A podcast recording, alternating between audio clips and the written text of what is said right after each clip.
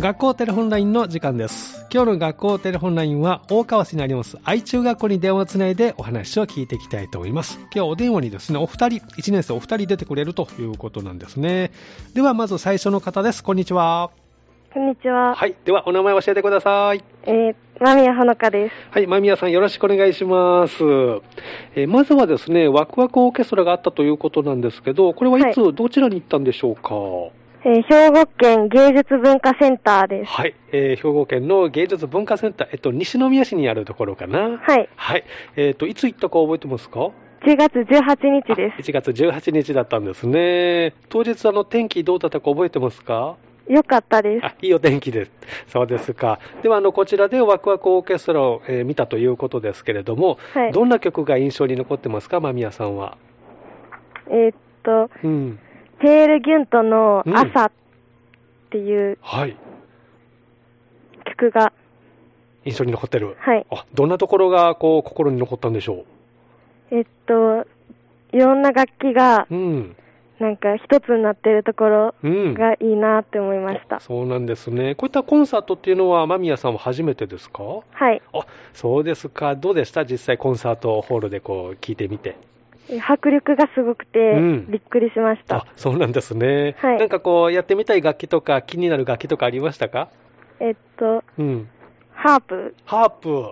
おー、それはどうして心に残ったんでしょえっと、難しそうだなって思ったけど、ううん。音がすごく綺麗うで、ん。やってみたいなって思いましおたー。そうなんですね。ちなみに間宮さん、部活は何されてるんですかえっと、バレーボール部であそうかあの、全然違うジャンルですね、そうなるとね、そうなんですね。じゃあ、こちらでコンサートをコンサートを聞いて、えーはいで、その後すぐもう移動したんですか、お昼は挟んで、す。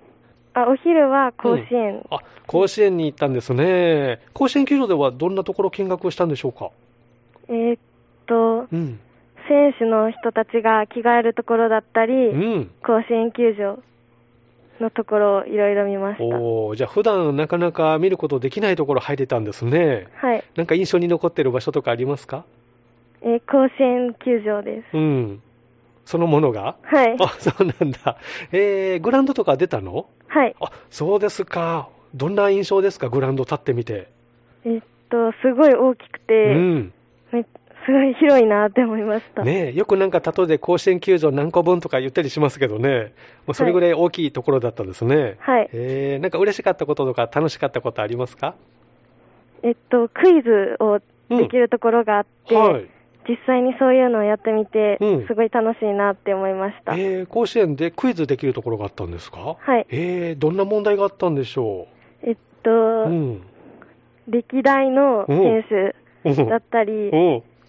いろいろな、ちょっと難しそうですね、それね。はいえー、間宮さんは野球とか見たりするあんまり見ないです。あ、そっか。でも甲子園行ったので、ぜひ今度中継とか見てくださいね。はい。そうですか。わかりました。いい思い出たくさんできましたね。はい。はい。では、あの、次のお友達に代わってもらえますかはいはい。間宮さんでした。ワクワクオーケストラと甲子園球場の見学についてね、お聞きしております。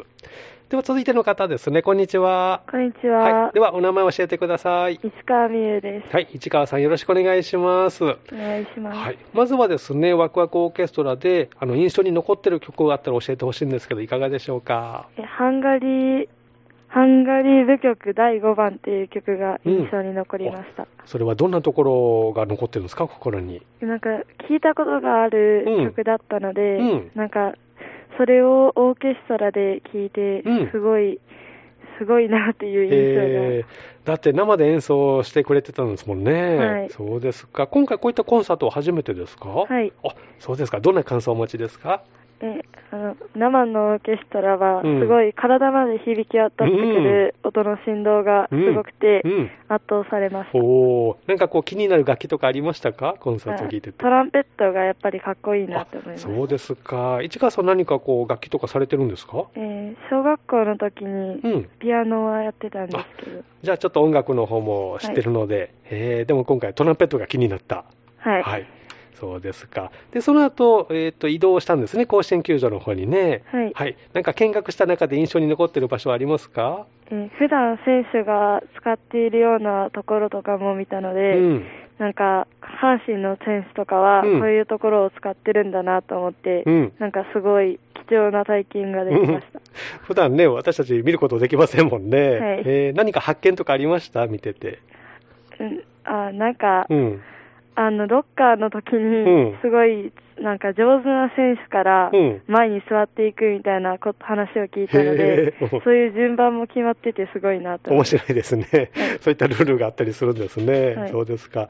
あの、見学してて嬉しかったとか、楽しかったこととか何かありますかああの、博物館でうん、すごい阪神の選手の、あの、貴重なグローブとか、うんそういういろんなものが見れたので、うんすごい楽しかったですあ。そうですか。ちなみに市川さんはあれですかあのどこの野球ファンとかあるんですかチー ムは。あえ一応、ヤクルト が、じゃあ今度神宮球場行けたらいいですね。